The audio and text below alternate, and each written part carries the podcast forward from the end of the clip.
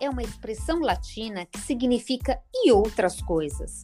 A regra ortográfica ensina que devemos usá-la em enumerações.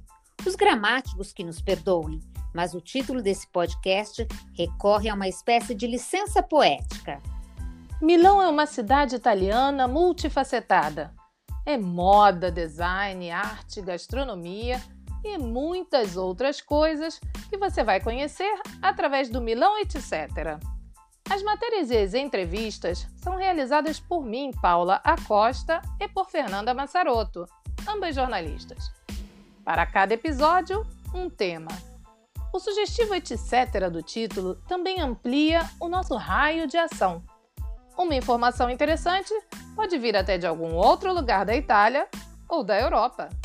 Tudo explicado. Agora é só clicar no play.